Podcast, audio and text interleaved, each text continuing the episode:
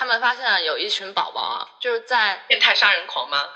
呃，后面有可能会变成变态杀人狂。就就有一群宝宝，就是他们会在表现出安全、回避和这种矛盾焦虑之前，会有很短暂的几秒、几十秒或十几秒的一个莫名其妙的一个表现，就是要么愣住了，要么是跑向妈妈，但突然就定住，然后往地上一瘫，就完全不能解释这些小孩在干嘛。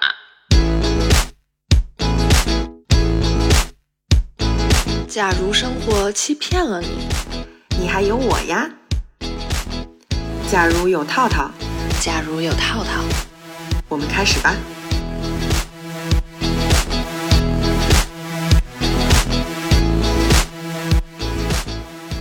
你你原来那个恋人是回避型的吗？我就觉得这个问题很难回答，因为我刚分手的时候，我有一段时间沉迷于判断他是哪种类型，最后我失败了，因为我想不出来他是哪种。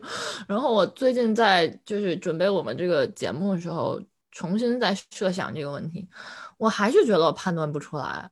我觉得他可能是回避和矛盾都有吧。但是你觉得他有焦虑的地方吗？就是有那种。激烈有情感的地方吗？因为他有时候对我发脾气的时候，我能感觉到他并不是对我发脾气，而就是对过去的一种创伤在发脾气。就是比如说我的一些回应，让他回想到了过去可能被伤害、被忽视的时候那种情景、那种情绪，所以他是对那种情绪在发脾气，然后发到我身上。对。那我觉得他是焦虑回避，再加一点安全，三者混合。我觉得他是不是安全？可能不太安全。我我现在反而觉得他可能占大比的还是回避，就是那种冷漠那种状态，因为他不是很能接受这种带情绪化的表达。我是觉得。你谈恋爱就是一种情绪的交换，你有些时候是一些负性情绪的交换，但是那是没办法的。那你这个情感不流动，他就死了。其实是，那他很害怕有一些负性情绪的出现，甚至就是极致到了一种连悲伤他都不能承受的状态。就愤怒，有些人害怕，我觉得这个我可以理解，但悲伤他也很害怕。我我很多男的都怕悲伤的。我现在回想一下，我就觉得这种被养成。就是男性，大部分男性都被养成回避型，是说他们小的时候哭喊的时候，因为家长会对男的有一种男孩儿让他哭哭闹闹没事儿，就是不给他任何回应，所以男孩儿更容易长成回避型。你发现了吗？就是女孩的小的时候的情绪更容易被父母稍微的贴，嗯，就是 care，就是更在意一点。就是你看那种男小孩哭了，男小孩 谁是男孩？男孩在小时候哭了或者痛苦或者什么，经常会被家人说你哭什么哭？你个男子汉大丈夫，不要哭，然后不让他哭。或者是不让他喊疼，不让，所以导致男孩就本来是可以表达情感的，硬是被搞成了不能表达情感，所以他们男性大部分是回避型。所以为什么恋爱的时候你很少遇到一个男的是焦虑型，女的是回避型这种情况？大部分是女的是焦虑型，男的是回避型。他很容易形成，是因为他父母就把他按照这个性别去去养他们了。对，所以我说，一个正常能表达情感的男的，小的时候一定是被很好的就是回应和照照看长大的。这个男孩子才是特别擅长表达情感啊，然后语言能力很丰富啊，比如像王小波，我总是喜欢拿他做例子。哎，王小波，人家那个语言表述那简直上天了，好不好？他不是语言表述，他表达情感的能力非常强，而且那个意愿也非常的坦诚而直白，就很少有男的可以说。我就要把我的情绪和情感表达出来，他们总是被什么东西束缚住了，你知道吗？这个就是很多男的是回避型的原因。就是我现在这个男朋友，我们俩那天聊那个三十四六三十六个问题，到我前面大概了解，哦，原他跟他父母之间关系是这样，他的真实的自我没有得到回应，就是没有被看见，他是被一种温婉而冷漠的方式给。给关闭了那个情绪表达，他没有被那种很严苛的，比如说什么你是男子汉，你不能，他没有到那么严苛，而是就是被对方的冷漠给给关闭了。所以当我们到第三十三个问题，就是说，如果你现在马上就要死了，然后你你现在有有一个什么情，有一句什么话没有对谁说，但你现在已经不能跟任何人交流了，那是什么话啊？会让你觉得感到很遗憾，你没有没有告诉别人，以及为什么你没有告诉别人？然后呢，他就在那儿。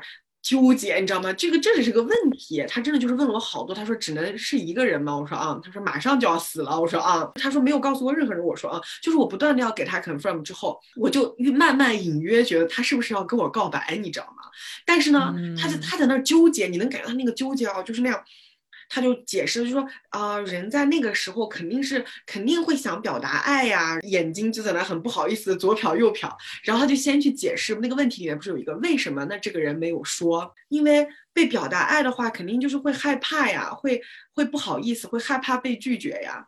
他就直接说，因为会害怕被拒绝，我就知道其实对他来说，表达情感最害怕的东西就是被拒绝，这个就是回避型的人的最大的问题，就是他表达情感，他他。知道那个一定会被拒绝，所以他特别恐惧。我觉得对我现在这个男朋友来说，就是他可能表达之后有百分之三四十的可能被拒绝，所以他就养成他这种，也不是完全回避，但是就有一点那种比普通人要稍微强一点那种惊恐感。像我就是完全没有这个惊恐，zero，你知道吗？我完全没有害怕表达之后被拒绝的惊恐，说明我小的时候的所有的表达都被人接受了，就是都被都被人回应了。有很多我的粉丝经常会给我留言，就说啊，好想像你一样勇敢啊，好想也想像你一样去表达感受什么什么的。有些人会觉得害羞，有些人会觉得恐惧，有些人会会觉得紧张。我什么感觉都没有，我只有我要表达这一个感觉，我要说话就是这个感觉。确实是，嗯，你刚刚这样提醒我，我觉得我好像是。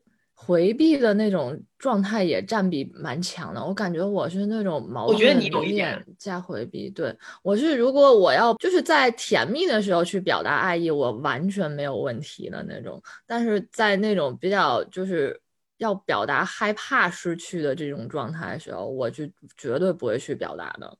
那你能那你能表达歉意吗？道歉？歉意也可以，歉意也可以，对。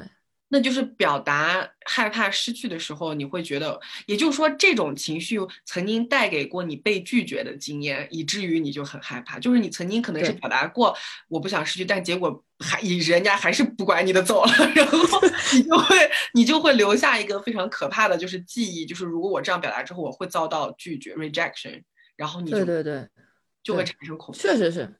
你这样一讲，我发现到目前为止，所有以挽挽留、挽回为前提的这种表达，全部被拒绝了，也太惨了吧你！我要去哭一会儿了。我我哎，我我要想一想，就是我都想不起来我有被拒绝还是怎么样，就对我来说无所谓，就我不怕被拒绝，我也可能挽回里面有很多次都是失败，但肯定也有成功过。我怀疑这个东西还是取决于你小的时候，就是你童年时代哪一个占比更大。比如说，因为童年时候的那个挽回没有我们长大之后的这么困难，你童年时候的挽回可能也就是把那个东西还给我，或者是你今天别走，妈妈别走，或者爸爸别走之类的。所以那个东西如果被满足了，你后面就算遇到真的很大的事情，对方没有满足你，或是拒还是拒绝了你的挽留，你也不会遭到那么大的创伤，你不会觉得很恐惧。我觉得我这一部分可能不是我父母需要负责的，是我的同学和我朋友需要负责的。就真的，因为你想，我我套套知道，我是身材很高大的一个女性，就是比比周围人可能高个一头或至少半头吧，一头一头半也是有可能。所以我觉得我从小在这个我的朋友堆儿里面，就必须要扮演一个保护者或者更强有力的那种。角色，然后我觉得他们可能会觉得拒绝我，我是一个很高大的人，他是能够承受住这种拒绝的。嗯，我因为我这样一说，我想不起来说我父母经常拒绝我，但是我觉得好像经常会有被朋友拒绝的这种 经历，就觉得 自己好痛。小学的时候说不要走，跟我一起去上厕所吧，然后那女生说，我才不要，你这么高大，有什么好怕的，自己去。然后。然后哈哈哈，有什么好怕？假如还害怕一个人上厕所的，哈哈哈，就这种。然后，然后假如就我真的很怕呀，然后就 假如就哭哭的一个人憋住尿 好惨哦，你好可怜，真的就长长得高大的女生啊，真的。对，所以我们我以前写写剧本的时候，有一次设定一个女生就是很高大的一个女生，然后小时候被孤立，你知道当时制片回回复我什么？说啊。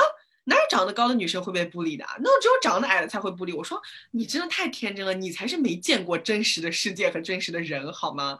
这个世界上只要你尤其是东亚文化里，只要你异于大多数，你都会被孤立，不管你是以什么方式异于大多数，不管你是胸大还是胸小，不管你是个子高还是个子矮，不管你是胖还是过瘦，反正就是 anything，只要你跟大部分人不一样，你就有可能会被孤立。我们文化就是这样的，还很天真的觉得哪有高的人会被孤立？你才没见过真实的人呢。其实，因为我觉得我生活当中遇到就是高到异于常人的，不管男性女性啊，其实都还挺内心挺纤细的。我我我我就不是异于常人，是异于大多数。在我们这个文化里，因为我们这个文化不鼓励你跟大多数不一样，你知道吧？是这种文化之下，就尤其是生理上的不一样，你又不能控制，然后所以就是包括性少数人群过得也比较压抑，也是这个原因。所以就是，如果你有一些不安全的这种依恋类型的表现，你你也可以想象一下，可能并不完全是你父母的错。对，不要完全怪爸妈。就是小的时候的经历就会影响到长大的时候。嗯，对。所以我觉得人的童年特别的重要。嗯。那我们的重头戏来了，到底童年要怎么样才能会产生我们的第四型，也是最可怕的一个型，叫做混乱型人格呢？这个类型真的很难。这个类型其实是他们最后研究出来一种类型，就是他们发现有一群宝宝啊，就是在变态杀人狂吗？不是，呃，后面有可能会变成变态杀人狂。就有一群宝宝，就是他们会在表现出安全、回避和这种呃矛盾、焦虑之前，会有很短暂的几秒、几十秒或十几秒的一个莫名其妙的一个表现，就是要么愣住了，要么是跑向妈妈。但突然就定住，然后往地上一瘫，就完全不能解释这些小孩在干嘛。就是说，妈妈突然回来的时候啊，他们就想就了解说这些孩子到底咋回事儿，然后就去跟这些宝宝的父母去交谈或什么的。然后他们发现，一般这种类型的小朋友的父母或多或少经历过一些创伤，然后或者就是在情感表达交流的时候。会让孩子感到很恐惧，就有两种，一种就是说他可能会对孩子大叫大嚷，然后这个宝宝他就会觉得，一方面妈妈是我就是最坚持、最安全的依靠，另外一方面妈妈这么暴躁，我根本不敢靠近他，所以他看到这个妈妈出现的时候，他内心里就是很恐惧，他不知道应该靠近还是该后退，所以他会有一种宕机，就是卡在那的那种状态。还有一种就是说。这个父母经历过一些根本解决不了的创伤，经常沉浸在自己的那种世界里面的时候，这个孩子会有一种我想依靠这个爸爸或妈妈，但是也意识到这个爸爸妈妈可能是没有办法被依靠的，所以他也也是那种就是生活在恐惧当中的一群小朋友，就比较比较可怜。然后这些小朋友，我觉得他其实被训练成了一种必须以。异于儿童的那种速度去成长的一些小朋友，就是他，你看其他的安全的、冷漠的，还有这个作精 矛盾型的小朋友，他都是情绪的方式去表达这种东西，去回应。但是混乱型的小朋友，他会变成一种他要去思考自己该怎么办的这样一种状态。对，然后他们做了一个研究，就是说当这样的。小朋友长到五六岁的时候，其实会变成两种状态，一种就是他会变成特别喜欢照顾父母的那种小朋友，就是说啊，妈妈渴了吗？妈妈累了吗？然后就是这样的很可人的、很甜心的这种小朋友。另外一种是会变成那种坐下吃饭，就会变成训斥、训斥父母那种，就是你你凶是吧？我比你还凶，看咱俩谁凶那种。就其实是一种恐惧带来的一种状态，他必须怎么去克服这种恐惧。就还挺可怜的。其实有一些材料表示，就是说这些依恋类型嘛，它其实是可以变的，就是因为你成长过程是一个很长的过程。但最稳定的两种类型，一个是安全型，另外一个就是这个混乱型。它再也不会长好了，它永远都是混乱型。嗯，对，嗯。很，我觉得这种类型其实是最可怜的一种类型了。对，那你是没有经历过这种类型，你就知道他们有多可怕了。我有时候会觉得这种类型会给你一种他有可能会犯罪的感觉，就是以前我真的经历过混乱型，因为混乱型其实挺难找见的，就像很多人说我我找不见安全型一样，你在社会中能找到一个 混乱型也挺不容易的。你想，他本身是要有。幸存者偏差的嘛，他父母是要有嗯。创伤的，然后养出了又有一个创伤的小孩，然后这个小孩就很奇怪，然后而且你你真的能在婚恋这个过程中遇到这样一个人的几率是很低的，嗯。我觉得是需要一段很长时间的交流和接触，你才能发现你的这个伴侣可能是混乱型，因为他其实他长了这么大以后，到成人的时候，他其实头脑里里面也已经有一段策略，他是怎么看人下菜碟也好，还是说在这种情境里，对他要怎么去生存，他有一个最最，嗯，有一个判断标准，就是说。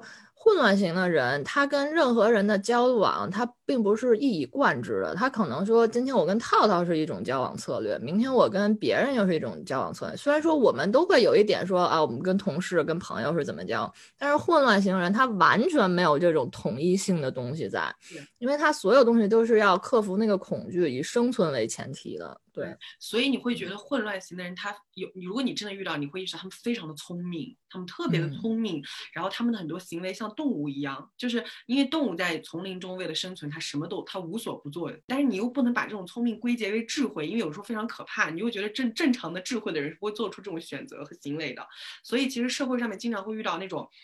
把别人 PUA 搞死的男的，很有可能就是这种类型的。你记得那个北大包立案吗？那个啊，PUA 他的那个男的就有点这个风，就有点这个感觉。因为那个男的很有可能就是在不同的人面前是完全不同的样子，他有可能在。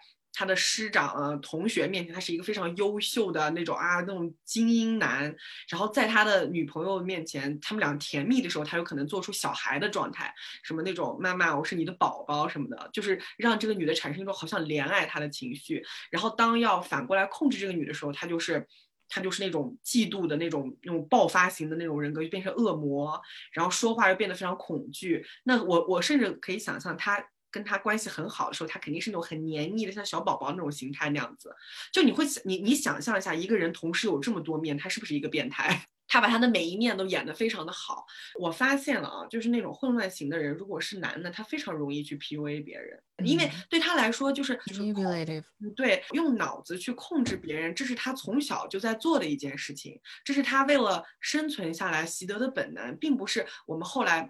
我们后来说的就是有一群男的专门为了去学怎么泡妞去学这个课，不是那种长成的。我们说的这个是它是天然的。我用 PUA 这个词去形容其实是不准确的，因为这是我们我们中文文化里硬把这个词曲解成就是这种用脑子控制别人的男的，我们把它叫 PUA。其实 pick up artist 一开始也不是这个意思，也也也不是那群学泡妞的男的的那个那群人是不达不到这个效果的。所以你经常会觉得说，对他们来说，我花了八万块钱报了一个班儿，你就能变成这种就是要用。脑子去控制别人是不能的，只其实是我们说的这种混乱型的人，是他童年时代和他成长的过程把他养成这样的人了。嗯、他其实是能够享受到从一段关系中操控对方的那种舒服的快感，那种感觉让他觉得很安全，这是他从小到大长大的一个策略，这是他无数次跟别人建立关系得到成功的那种感觉。所以当他。尤其是建立亲密关系的时候，他更想完成这件事情。我为什么知道这个？就是因为我曾经有过这样一个恋人，我真的是，也不算恋人，就是我的一个 dating 对象。这就是罗套套阅人无数的好处，他阅人无数，他就能在 一千成千上万个人里，总归遇到一个混乱型。否则的话，你说你们就只能在那个社会新闻里面看看混乱型，就是混乱型只会就比如说在包立案这个案子里面出现。你平时在生活里面，你很难遇到。很多人在网上经常说一些就是那种站着说话不腰疼的话，就些什么，哎呀，如果是我，我才不会被骗呢。这种东西，我真的是想跟大家说，你们是没见过真正的混乱型的人。比如说，我们就现在这个。年龄三十岁吧，三十年的人生，他从零岁零岁开始，从出生开始就在学这个事情，他就在学习揣度人心啊，就控制别人啊，以求得自保啊，同时得到满足啊，这个东西从小锻炼，你锻炼个三十年，你看看你是不是像间谍一样厉害？就是你像我们这种你正常长大的人，你只能用你正常的是非观来判断，说啊这个人好错，他这样做怎么会？你怎么会被他这样骗？你们真的是没见过，就是没见过，没经历过。我当时是。我来讲一下我这段经历，这是经历，应该这是首次公开，我从来没有在就是公开场合讲过。这种人真的是能摧毁别人的意志的，就是嗯，这是我的一个 dating 对象，就是那时候单身的时候遇到的。这个人呢，他是一个长得，就是你不能说他长得奇帅无比，但是他非常的 charming，就是非常的有魅力。很受女生欢迎的那样一个男的。他在最开始的时候对我表现出非常积极的、热烈的那种感情和追求，当然不是一上来就跟我告白什么的，而是你能感觉到你是被他所喜欢的。他对你表现出了一种我非常的珍惜你，我好看重你，你身上的特质就是让我觉得不可思议，我不想要错过你那种感觉。人都是会喜欢那种好像被别人珍惜的感觉，你当然一开始会被打动。然后他会用这个时间极快极短的靠近你，然后跟你产生非常炽烈的那种交交集，就你们俩情绪波澜起伏。然后呢，在最开始的大概一个月的时候，会疯狂的，就是也不是疯狂，就是每天会表现出他非常的 care 你，每天都给你发信息。当然也不是说什么早安晚安这种无聊的话，就是跟你分享生活呀。从头发到尾，我在超市买东西啊，我买了什么给你看，看到了这个可爱的熊就发过来跟你说，我看到这个熊就想起了你，就是很多很正常的像情侣之间那种话，很快你就会被他打动，你就觉得啊，这个男的这么热情真诚，他又这么 charming，又这么有魅力，正常女的都会动心。然后那个时候我就还挺喜欢他的，就是这种热恋的期间，但是很快就会结束，他会在一个多月左右的时候。突然就是没有任何征兆的，他依然像原来那样子对你，但是却依然他他他就开始在对你的对待中加入冷漠。如果说这个人一开始进来的时候就是对你冷漠的，你根本就不会喜欢他。他是先用这种热情把你骗上了以后，就是你人都是有沉默成本的嘛。你在一个月的激情中间，你已经有了很多沉沉默成本附附着在这个人身上，你花了时间，花了精力，你去跟他讲情话，你去见他。你们约会，然后你们一起吃的饭，你们花的钱，这些东西对一个人来说都是沉没成本，尤其是时间成本非常重要。当一个人沉没成本越来越多的时候，你就不会愿意这件事情失败。那么这个时候，如果对方，比如说我，我原来是百分之百对你热情，我现在变成百分之八十对你热情，加一点二十的打击。这个时候，你你你不会选择说哦，为了这百分之二十打击，我就不要这个人了。你选择的一定是我们来一起把这二十百分之二十的打击消除掉，再让他回到百分之百的热情。所以正常人的逻辑都是这样的。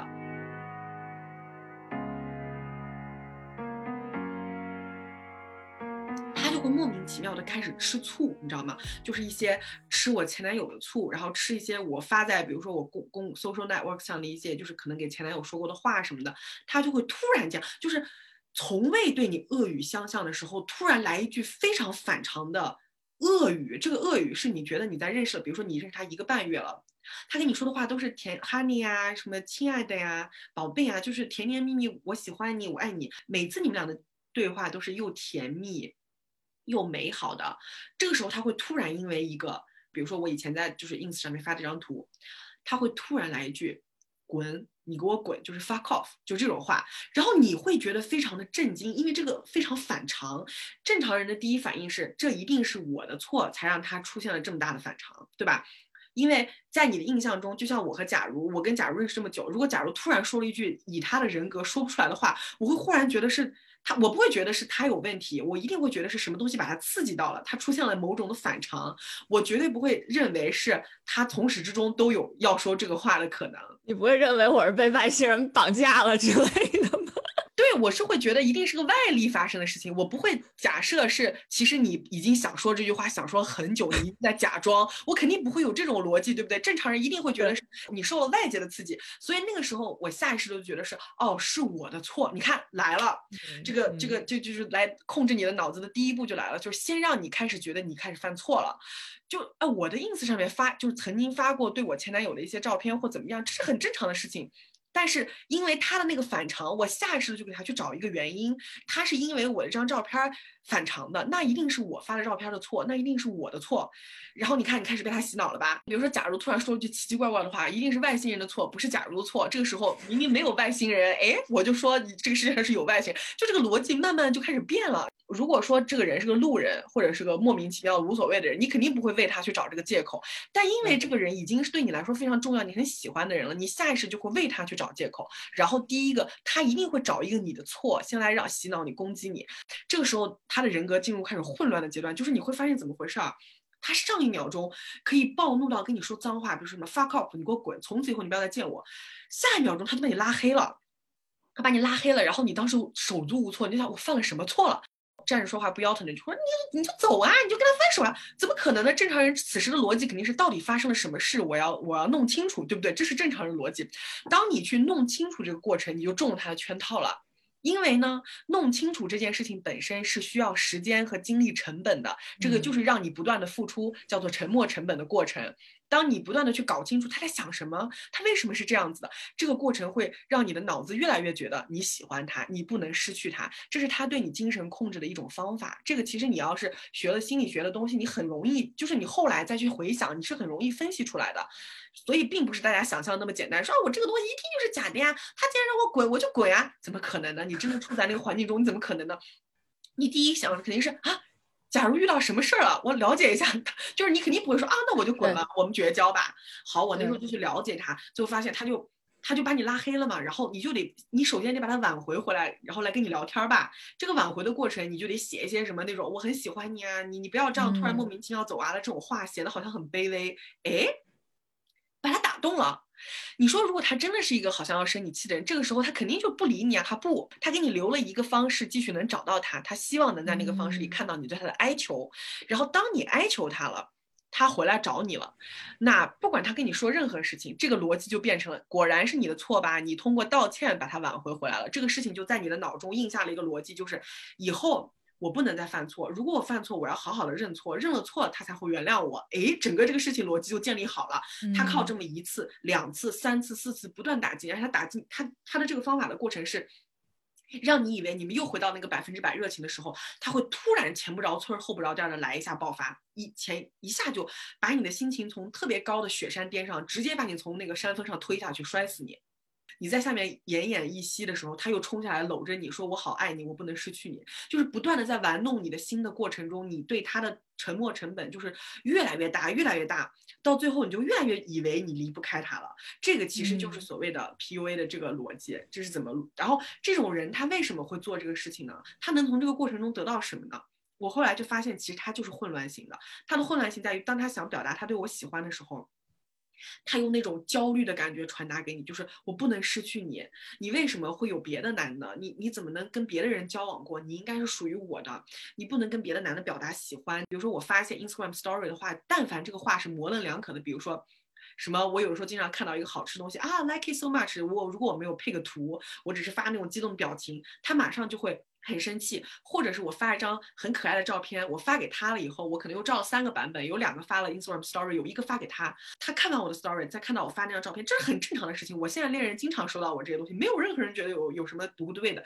他收到我的照片的第一反应是你发给那么多男人看的骚照，你为什么要发给我？然后那个时候。正常人就会说去你妈的神经病啊！可是那个时候你的逻辑被改变了，你会觉得完了，我又犯错了，你知道吗？你又开始检讨你自己，然后你就要解释说没有很多人看过，我只是发在 story，我 story 上面没有多少人，他就会说你 story 里面的不是男的吗？说你给那些男的看过，你为什么要给我看？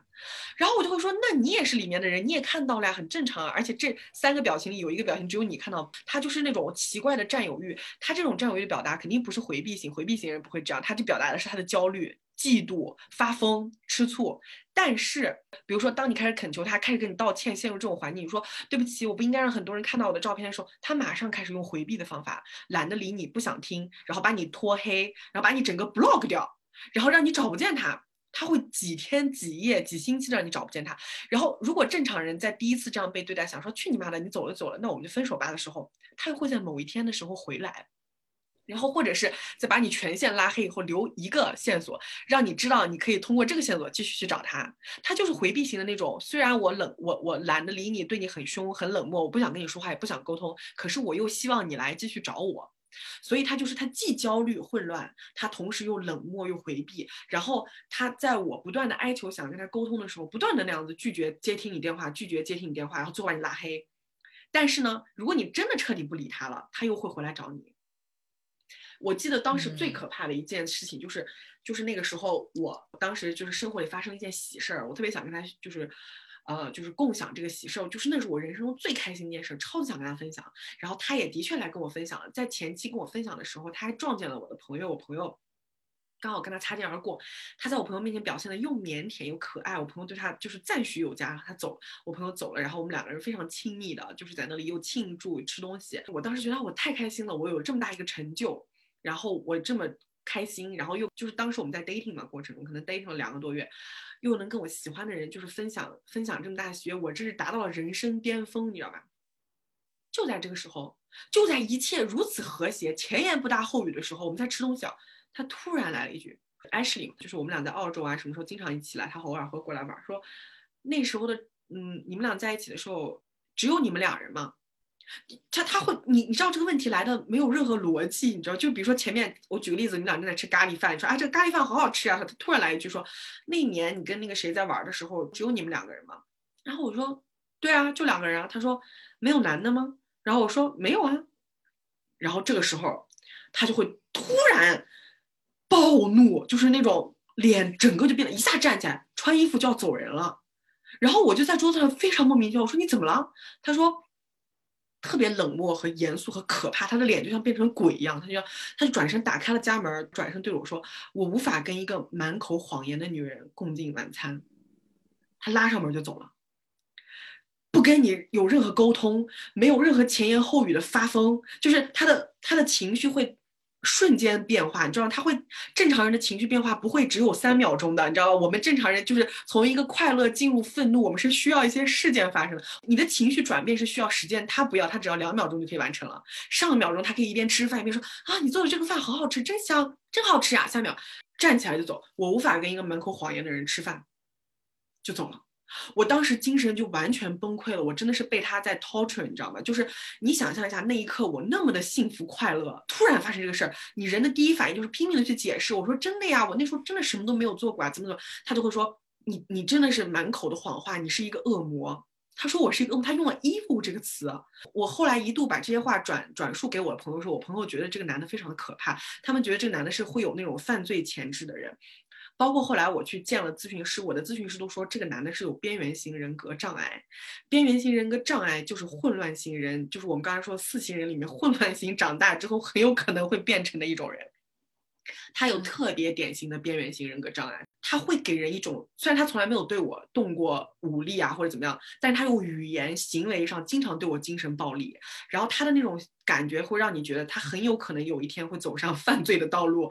我不知道他的情绪是不是会真的那么波动，还是他只会用语言去控制别人。但是最终导致的结果，如果一个女孩非常薄弱，很有可能就会被他控制到自杀。你想象一下刚才那个情况，如果一个是一个单纯的小女孩说我要自证清白，我老娘我真的没有问问题，她很有可能就。就哭着喊着就会你快回来，你快回来，她可能就我就不听，我就不听。这时候这个女孩会不会以死相逼？很多时候她可能就自杀了，然后这个男的可能就会回来看她一眼之类的。这不是经常我们看到的 PUA 的那个模式吗？但是在我的这个里面，我当然没有那么极端。我这个人是再再怎么发生什么，我都不会伤害我的性命。我是一个非常惜命的人。然后，但我当时真的精神崩溃，我就哭，我大哭。我给我朋友打电话，我说。我从来没有就是遭到过这么大的精神折磨，就是我上一秒钟如此的开心，下一秒钟就把我推到地狱，而且没有任何原因。我去解释他不听，而且他会用之前的那些，包括什么我说 ins 上的照片呀，我发的其他的图啊来来佐证这件事情，说你就是一个，就是一个有很多男的的人。但是实际上我的确是这样一个女的，这就是我的 past experience。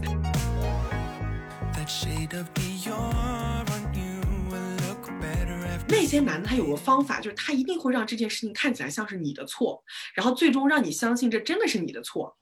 所以我一定要从这个魔镜中走出来，最终走出来真的就是彻底把它斩断，就是绝不被这个人的。把戏，你知道他控制你是有把戏的，他既对你表现出焦虑，又对你表现出冷漠，然后他又表现出一些古怪的行为，像不像你刚才说的那个混乱型宝宝在小的时候做法，就是突然站起来走掉。我们俩在远距远距离，我在剪头发，他在路上走，给你发一个他吃的东西的表情，说这是我今天的早餐，哎，这是个很亲密的情侣行为吧？给你发了一个照片或者是 video，下一秒钟突然来一句说，我真的很难信任你这个人，你总是让我感到恐惧。然后你就会觉得，excuse me，就是没有任何逻辑的跟你对话啊，这个人的情绪变化非常的奇怪。然后他经常会用那种，嗯，我很多细节我现在记不清了，因为已经有一些年头了。但是这几件重大的事情对我造成的影响，我真的记忆犹新。直到我的咨询师跟我说，他是典型的边缘型人格障碍。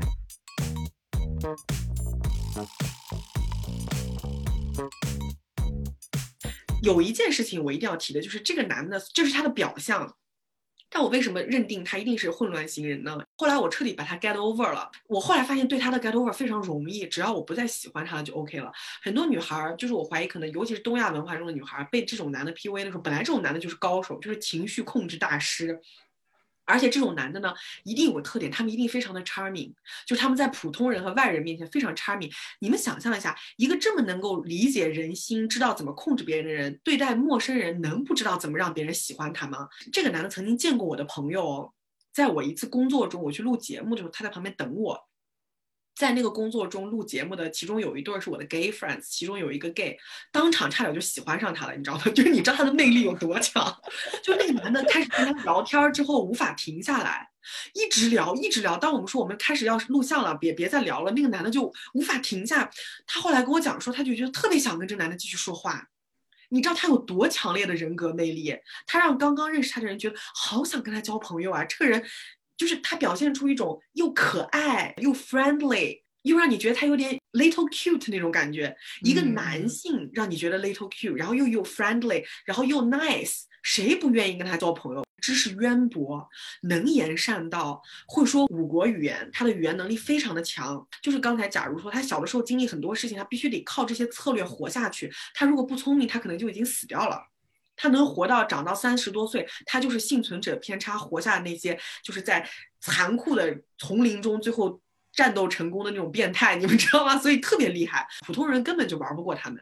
他的五国语言能力，他对学识的渊博，他生活的经历，他也是那种阅人无数的男的，他各方面能力都很强。Sex experience，of course，想想我的我的偏好，他那方面非常厉害，就是各方面都让你挑不出刺来的时候，他在性格上才能成为一个变态嘛。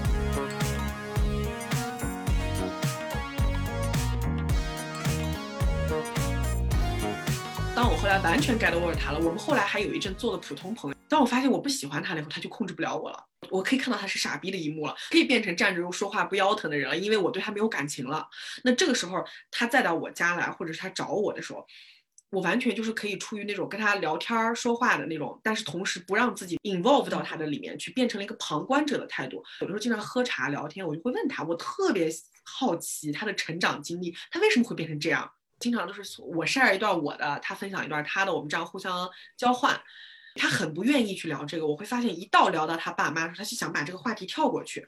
嗯，但是呢，从他的只言片语里，我能发现他的这个性格由来就是由他爸妈一起促成的。他说呢，他有两个哥哥，他是最小的，他们家三个男孩儿，然后呢。他两个哥哥都非常的聪明，就说本本身他们家的人可能传承就是智商比较高，然后他妈妈长得特别的美丽，这点我可以从他的容貌上看到，说因为儿子像妈妈，女儿像爸爸嘛，他长得那么帅，肯定是有他妈妈美丽的遗传。他妈妈年轻的时候就很美，他爸爸跟他妈结婚以后，就在他七八岁的时候，他爸妈是彻底。分居了，他爸爸妈妈现在没有离成婚，是分居的，是因为他妈妈带着他离家出走了，带着最小的他离家出走了，而两个哥哥是跟着爸爸的。偶尔的时候，他会在成长的过程中返回去跟他爸爸住两天，比如说一个周末或怎么样。每当他回去的时候，他爸爸就会对他发疯，然后这个发疯的状态就是他爸爸会当着他的面骂、指责他妈妈是个妖艳贱货，说他妈妈是水性杨花的女儿，说他妈妈不可靠。说他妈妈不值得信任，说越漂亮的女人越会骗人，这是不是我们那个张无忌他妈死前给他的？你看过《倚天屠龙记》吗？金庸先生写的名句：越漂亮的女人越会骗人，这是他小的时候的一个逻辑，他记得清清楚楚。他爸不断的跟他讲，然后他爸爸甚至会跟他讲一些他妈妈跟别人的淫乱事迹，然后我就会跟他讲，我说你相信你爸说的话吗？他说我不信。然后我就问他说：“我说你真的不信吗？”他就不说话了。所以我认为他是他的心中是有两个人的，一半的人是不信他爸，他同时啊，他这个人特别爱他妈，他是一个有恋母情节的男的，你能看出来。他在远在澳洲不断的跟他妈妈打电话，每天都是要跟他妈妈耳语的，而且他的内心中觉得他妈妈非常的不容易，供他出来给他就是把他养到现在，他所以他经常赚的钱很多会打回去还给他妈妈。他会对他妈妈有一种亏欠感，但同时他内心中又是相信他爸爸说的话，他就觉得他妈妈就是一个妖艳贱货。他甚至脑子中会不断的回想他妈妈跟别人淫乱的那个事迹，他爸跟他讲的。他他爸不断的给他讲这些话，然后当他妈妈去接他的时候，他就他说他小的时候的印象很深，是他爸他妈在那打架，就打架的时候互相辱骂对方那些话，他会躲起来，躲在一个箱子或什么东西，要远远的去观察。然后他爸爸讲的那些话太具有冲击力，以至于他现在是一个在性上面非常可怕的男的，所以他在两性关系中的操控欲极强，所以他。他喜欢的女的就一定是长得，就是他认为我长得漂亮。他当时跟我在一起，就是他觉得我长得漂亮，并且我的确是一个在关系上比较放得开的人。你能感觉到他对这种人非常的有，就是觉得天生有吸引力。但是他又同时又希望我是一个对他非常忠诚的，就是不能够欺骗他的女的。他会把他妈妈的影子投射在这些女的身上。这是我对他的分析。我那时候直接就跟他讲了，我说你真的完全不相信你爸爸吗？但是他会激烈的反反驳说我不信，就能感觉到他非常的厌恶和生他爸爸的气。但同时在我们聊这段话的时候，他爸爸已经去世了，而且他爸爸就是在前两年的时候去世的。他又对他爸爸表现出了同情、悲伤和依恋。你会发现这个小孩非常的混乱，他要恨一个人，他不能完全的恨他；他要信一个人，他不完全的信他；他要爱一个人，他又不完全的爱他。他完全就是混乱的。他对他的父母的两个人的感情全是混乱。他又恨他爸爸，又怀念他爸爸，又又生他爸爸的气，可能他爸爸打他妈妈之类的。但同时又觉得他爸爸可怜，因为他觉得他妈妈背叛了他爸爸，跟别人乱搞。但他同时又觉得他妈妈是被冤枉的。因为他其实是花了更多年的时间跟妈妈成长的。我说你你是跟你妈妈长大的，你妈妈真的是一个淫乱的人，你还是不是？你不知道吗？他说我妈妈不是。我说那就对了呀，你跟他一起长大的，你妈妈是个怎样的人？你你花了更多时间跟他在一起的，他所以他是一面相信着他母亲不是，可是他又有一个逻辑，人不能只相信眼睛看到的东西，就非常奇怪。他眼睛看到他妈妈不是淫乱的女人，可是他却相信他爸爸说那些话。他整个人非常的分裂，他后来就是我咨询说的，就是边缘型人格障碍，非常典型。他的整个的人格就是混乱到了极致。我觉得他父母对他的爱也是非常奇怪的，因为他两个哥哥很优秀，你知道，他两个哥哥特别聪明，一个是律师，还有一个是嗯一个开公司的很有钱的一个男的，就是总之他两个哥哥都是事业中非常成功，只有他是一个。我不知道是因为他性格变成变态了还是怎么回事，所以他就他至今都是一事无成。他一直在旅行，他在各个国家旅行，远离他的父母，你发现了吗？但同时又不能彻底远离，他每天要跟他妈妈打电话。而他爸爸在前两年又死掉了。他爸死的时候，我说你有回去参加过你爸葬礼吗？他都没有回去，他是故意选择不回去，却为此而伤心，像不像他？他表示他当时是喜欢我的，但是不断不断的伤害我。这个就是我一面喜欢你，我一边要恨你。我一面相信你，我一面怀疑你；我一面保护你，我一面伤害你。哦，这个人他就是这样长大的，他是我见到的真实的生活中最典型的混乱型人格，而且是我觉得最可怕的一个。这好多年以前的事情了，我当时的就是当律师的很多那个。朋友都跟我讲说，你快要远离他。就是我们办过很多的案子，里面的凶手都是他这样子的类型。他说，他说我不想下次再跟你吃饭的时候，你已经是一个社会社会头条的新闻，已经死死尸。我也不想跟你去吃饭的时候，是我们去帮你办案子，好吗？然后不收你钱也就罢了，不想你是那个你是那个受害者 victim。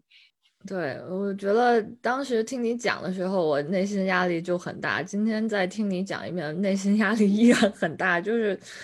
呃，听的时候就很累，但是当你讲他过去的这些经历的时候，又觉得这个这个小孩儿 活下来就挺不容易的了，就真的是也没办法，这个唉。所以你没有觉得吗？你刚才在讲混乱型小孩怎么长大的时候，你的第一反应就是他们其实很可怜。就是说，如果你真的知道他们是怎么长大的，你的确会觉得他们很可怜。可是当他们长大了之后，他们就会成为罪犯。不管他们是真的是付诸行动了，还是只是通过精神和语言去伤害你，他们一定会做出这种伤害别人的事情，因为他们自己就是这么混乱的人。而我们是正常人，正常人一定会被混乱型的人伤害的。对我感觉可能回避型的稍微安全一点，因为他一开始就不上钩，一直在那被动着，啥都不干，可能 没办法被这个混乱型所打动。对。也不一定哦，因为混乱型是知道怎么对付回避型的。那倒也是，嗯，他是他是会换策略的，因为对焦虑人他是有一套，对回避型他有另一套。他是会，他真的是，我觉得混乱型可怕在于他能对付三种型，就是不管你是安全型、焦虑型和回避型，他都可以，他有不同的方法对待你，然后都让你喜欢他。都让你觉得他好有魅力。所以其实他用了不同的招数，当事件发生被报道出来的时候，另几个型的人就会马上站出来反驳说啊，如果是我，肯定不会。那你们是真没见过回避型，回避型人遇到你，他有对付你的方法，就真的就不一样。对对对，我的很多朋友当时特喜欢这个男的，就是见了面特喜欢他，听我口述都讨厌他，奇怪吗？就好像这个人是有好多种不同的样子，我都觉得惊了。就是有一批朋友，他们是先听了我的形容。就非常讨厌这个男的。有一批朋友是没有听过我的形容，先见了他，然后再听我的形容，他们会觉得我说的人根本不是他们认识的那个。我说那真的是你们根本没有见到他真实的样子，就是他不会对你们暴露出那个样子，他知道怎么让你们喜欢他。对，这样的话，社会版新闻经常都是说同事和好友出来说，啊，我们印象里的这个人完全不是这样的呀，非常友善，非常和善，然后很 nice，怎么会干出这种事呢？对，这真的是，所以怎么避免这种人啊？我觉得 避免不了，就像你说的，你说安全型和混乱型是永远不会改变的，他们没办法改变。前者是超级好的，不会不会改变；后者是这一辈子也就这样了的那种，不能改变。嗯，哎，真的好可怕，就是希希望大家就是有一些好运气，不要碰到这样的人。对对，你想像北大包丽那个案件，那个女孩，你说她难道想遇到这样一个男的吗？那个男的当时是学校什么学生会主席，各种光环。你说正常女孩都会觉得说跟这种人交往是很好的呀，谁会上来就想说你不要跟这种人交往，这个人是个潜在罪犯，怎么你怎么可能知道呢？因为。我发现混乱型有个特点啊，它很有可能出现在那些非常有魅力的人群中。嗯嗯嗯。但是这个很有魅力的人，他有另一面你不知道，你必须得先成为他的亲密关系。你就像你说，你必须得花时间去了解之后，你才发现。可是那个时候可能就晚了，你已经中套了，特别难以挣脱。嗯，你只了解只言片语，你甚至分析不出来。你想之前你你还觉得这个男的其实不是混乱型，你觉得他可能是焦虑型，其实根本不是焦虑型的。啊，真的很恐怖！我就就这这个啊，这个人也给我造成了很大的心理压力。今天包括当年听涛涛讲述的时候，这所以我们噩梦一样的。我们这一期的广播的开头和结尾都是两个非常可怕的事情。是的，是的，我们拉回来吧。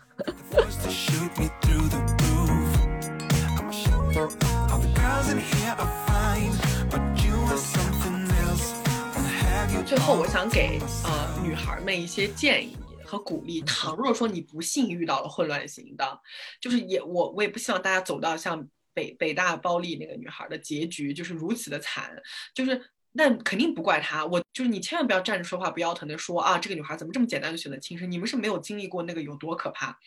真的就是因为我亲身经历过，要不是因为我觉得我，我在某一方面可能因为我自救意识非常的强，我有非常稳定的咨询师在帮我，这个是我原来就有的。如果说是我在没有这些的过程中，还在我对心理学一无所知的情况下，我遇到的话，我很有可能就是也会被彻底摧毁。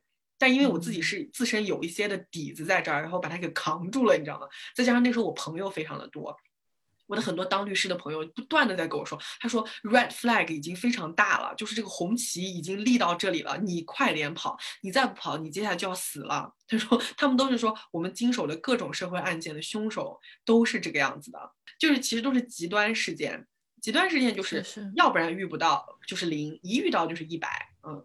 我希望就是所有起码听过我们这一期节目的女孩，倘若你不幸有一天遇到了这样的人，首先你不要先自我苛责说啊一定是我的错，你也不要觉得是你有什么问题被这种人看上了，不是的，这种人他就是他对什么人类型的人他都可以上下手，对他来说就是都很容易，嗯，都是一种好玩的，就是一个他生活中必须要经历的一个一个事情，不是你也是别人，反正跟你没有关系。就是不要 take it personally，这是我想说的第一个。第二个就是稍微了解一些心理学的知识，对你真的是有帮助的。不管我们这期节目是给你稍微普及了一点基本知识也好，还是你自己有兴趣，你去多看点书，去研究一下。当你遇到这奇奇怪怪的行为的时候，你对你自己的心和对方的心态有所了解。你就比较容易能够 get over 了。就如果当你对他一无所知，你只是觉得自己被控制，你就像被困在了一个谜团里。就像我们刚才说的，当你知道那个逻辑的那个齿轮的那个严丝合缝它是怎么运作的时候，你就很容易拿一根针进去把它挑停，你就很容易去救自己。然后还有就是多建立一些健康的社会关系，这些东西对你都是有帮助的。比如说你朋友众多，然后你有很多当律师的朋友、当心理医生的朋友，这些人都会帮助你的。慢慢你如果不幸遇到，一定会走出来。还有一个就是远离他们，远离他们，远离他们，切断一切联系方式。对，就是混乱型的人最好的方式就是跑掉。不要觉得逃跑嗯是一种，呃，懦夫的行为，对待他们不是。就跟你在街上遇到有人要对你打砸抢，第一反应是赶紧跑，你不要先上去跟他战斗，你知道吗？你很有可能战不赢，没有意义。嗯，对，远离他，把他从你的世界中隔绝掉。然后记得，当他对你用那些 trick 的时候，你的当你了解心理学之后，你慢慢意识到，你就能知道这是 trick 了。如果你不了解，你可能就不知道他是在用一种话术、一种方法在玩弄你。那时候你只是觉得这是生活中的一步，但其实不是，那是一种 trick，那是他对他对付你的一个方法啊。当你了解这个的时候，就比较容易脱出了。所以大家一定要稳住。增加自己的知识，然后建立更多的良性的社会关系，以及就是不要 take it personally，赶紧切断，去找一段健康的关系。嗯是的，我觉得这个点也说的特别好。大家就是其实刚刚套套这段话，让我想起农夫与蛇的那个故事。你与其说你想去治好一个蛇，你不如说你就把这个蛇 扔掉吧，然后你好好过自己的农夫生活就好了。所以这个其实也是我想聊的一个，就是。如果说你觉得你的伴侣他是这些不安全依恋关系的，呃，不安全依恋类型里面其中一个一种，你其实要考虑的不是说你怎么帮他去治病，或者说是什么，其实你要考虑的是你能不能接受他这样状态，因为你想，其实专业的人可能都治不好他们这样的状态，何况你呢？那你能不能接受？他这样真实的这个状态在你身边，如果不能的话，其实你也给自己给彼此一个怎么说呢，自由的一个发展的机会吧。我觉得是，也千万不要给自己加太多的压力，就是说我要去治愈他，我要跟他一起就全部变好，你自己可能也是不安全的，你自己可能也没办法完全变成安全的一个人，所以你不要把压力全都放在自己身上，还是要看自己能不能接受，比如说。你是迷恋型的、矛盾型的，你伴侣是冷漠型，但你俩都觉得这样也挺好的，你你能忍受住这种互动方式带给你的痛苦，那我觉得也可以，就是还是要看你能不能真的去这样接受。对，对，因为其实如果你本身是一个有限度的焦虑型和一个有限度的回避型，其实是一个 perfect match，你知道吗？你们你们自我之间是可以消化的啊，你们之间有自己的那一套相处逻辑，可能别人不能理解，但你们彼此满足也行，我觉得。对，当然，对我觉得最好的祝福就是祝大家都能遇到安全型的恋人，然后你就会觉得啊生活一下变得美好了，整个阳光都四散开来。我现在就处于这样的关系中，觉得非常的满足。现在在摄像头里都红光满面，发着光，我我头顶有圣光。圣母对，真的就是像我这种阅人无数的人，就四型我都经历过，而且我本人还是焦虑型，就是我自己也能体验到一其中一型。我焦虑安全，我是二二一半一半这样，就是真的，我以前真的是没想过自己有幸能够体验到安全型，我以为我这一辈子都是遇不到安全型的，因为我觉得我本身不会被安全人吸引，跟这个这个现在的恋人莫名其妙的开场拯救了我，因为我并不是抱着要去跟他谈恋爱的心态跟他解释，所以一切是意外，哎，意外被我捡到了一个安全型。对，所以就是祝大家都有这个幸运，能够遇到安全型；祝大家都有那个幸运，能够避开混乱型，以及祝大家都有那个勇气，在不小心遇到了混乱型的时候，依然能够做自己，然后走出来。嗯，今天聊了很多呢，然后真的是希望大家不要苛责自己，不要苛责对方，就是接受自己，可能是接受对方的第一步。对。哦，还想想补充一一一句，你与其说是花费很多的精力和时间去分析自己是什么型，对方是什么型，不如静下心来，好好的去听对方讲了什么，理解对方，了解自己，接纳自己，这个比去给对方分型更为重要，因为没有一个人他完全是书本上的那一型。对。再补充一点，就大家在恋爱关系中一定要去。好好的去了解你们自己和对方和他们小的时候的成长经历和父母的关系，这个非常的重要，非常的重要，比什么去了解对方的财产状况呀、工作工作环境啊、是不是考公务员啊，这个比这些重要多了。大家，他和他父母小时候的关系，可以预见到他基本上一生还有包括你自己也是，嗯，对，好，那我们今天这一期也不算是科普，就是跟大家闲聊，但是讲了很多鬼鬼故事的 节目，就到这里。希望大家能够以愉快的心情离开我们今天的节目。下期我们讲什么呢？暂时保密，我们下期也会给大家带来劲爆的主题的，其实是根本没想好，不要说出来，到时候再说吧。那好吧，那我们就下期节目再见，拜拜。拜拜。